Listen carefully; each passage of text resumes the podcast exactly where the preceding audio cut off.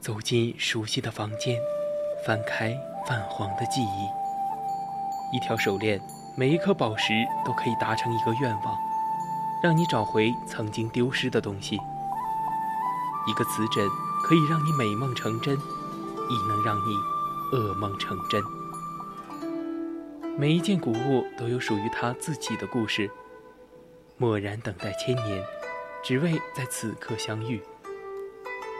文物客栈，为你讲述每件古物背后的传奇。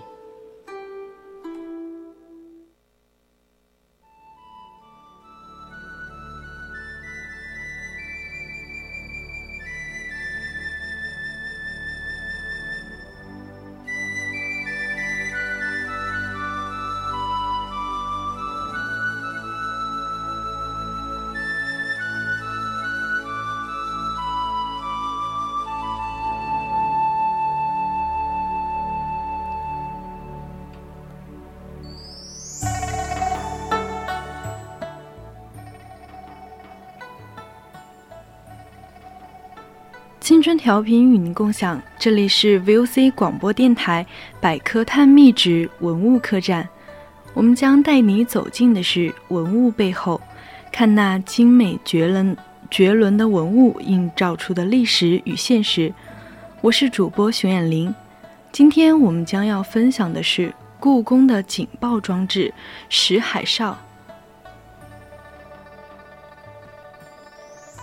欢迎大家到我们的 QQ 听友四群二七五幺三幺二九八，与我们一起讨论，或者到我们的荔枝直播平台与主播进行互动。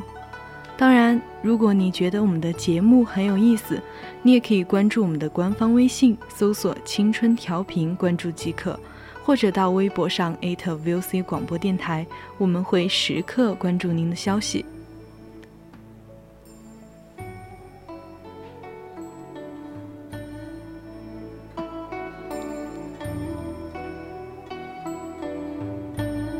说到故宫，大家一定都非常的熟悉。它位于北京市中心，是中国明清两代的皇家宫殿。在这里曾经居住了二十四位皇帝。它是世界上规模最大、保存最完整的古建筑，是我国的五 A 级旅游景区。现如今，它也成了热门的旅游景点。在这里，人们可以感受到历代皇帝住所有多么的浩瀚。这里包含了明清宫廷几百年的历史，也保存着众多的历史文物古迹。现如今，故宫已有六百多年的历史了。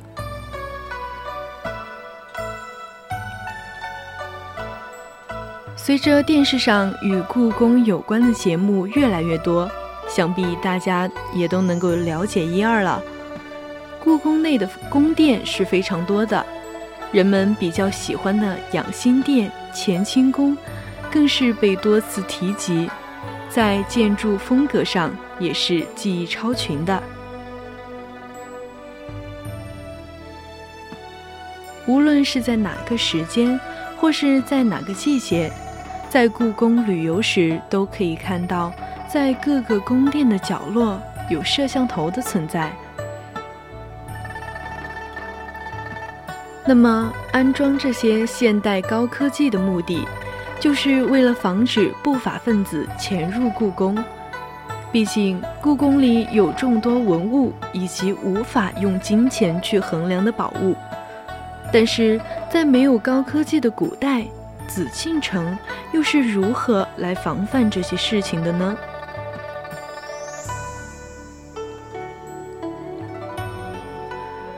既然是紫禁城，那么按照常理推测，它的安全警报系统一定是很发达的，只是常人没有注意过罢了。在故宫内外传递警报的系统有多种，比如白塔信炮报警。信炮修建在紫禁城西北侧的白塔山上，只要接到紫禁城内出现危险的放炮令牌。炮手便会立即冲着冲着天空开炮，驻扎在京城的卫士们听到炮响声后，就会迅速集合，各就各位。又比如说，紫禁城设有与腰牌和和服，上面刻有允许进入紫禁城的人员身份信息。紫禁城四个大门的守卫人员会及时检查，但是。如果有人越过了这些外围防御系统，侵入了故宫的内部，那么，古代人士又该如何把危险信息传递给故宫内外的警卫人员呢？这就是我们重点要说的，紫禁城内的一种特殊的报警装置——识别啦，或者可以叫它石海哨。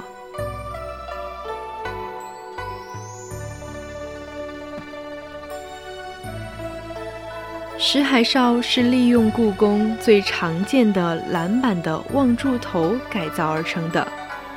望柱也称栏杆柱，是中国古代建筑与桥梁栏板与栏板之间的短柱。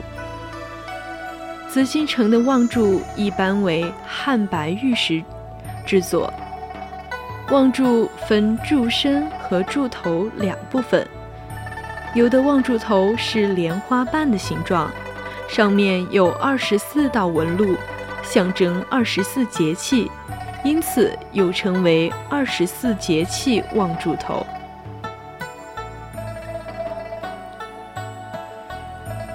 普通的莲瓣望柱头本质上就是一块磁石的石头。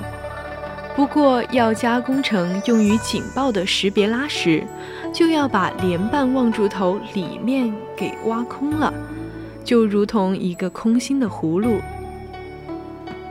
据史料记载，顺治帝就命卫府在外朝内廷各门安放了不少的识别拉。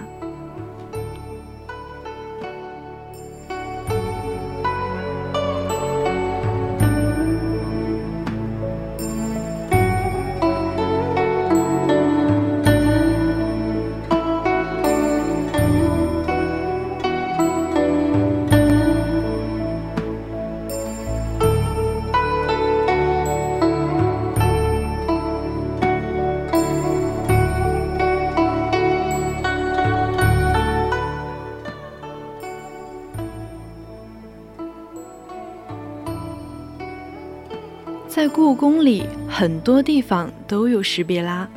朋友们去故宫参观的时候，只要稍加注意，细心观察莲瓣形望柱头，如果里面是空心的，就是我们所说的识别拉了。那么，紫禁城哪些地方设有识别拉呢？据统计，太和门广场、乾清门区域、坤宁门区域、东华门区域。西华门区域，一言蔽之，这种识别拉几乎覆盖了整个紫禁城。需要说明一点，由于历经数百年沧桑，目前故宫内很多识别拉发生了一些变化，比如洞口可能被各种杂物堵上了，或者在修缮过程中被新的石材替换掉了。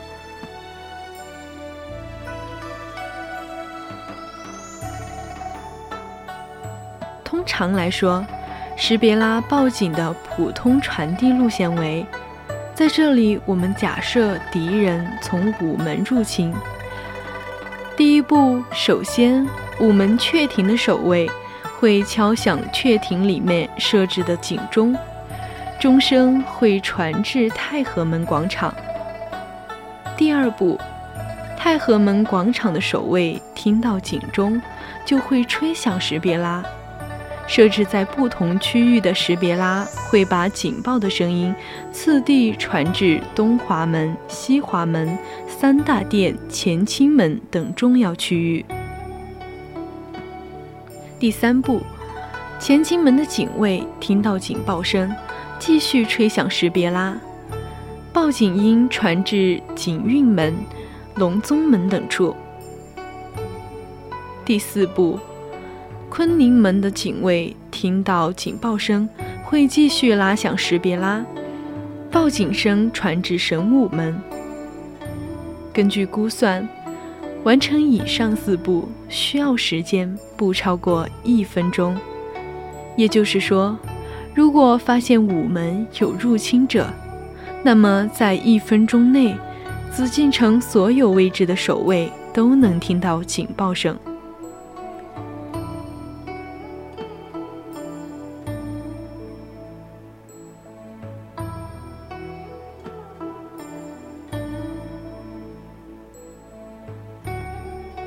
听到这里，我们不得不佩服我们古人的智慧。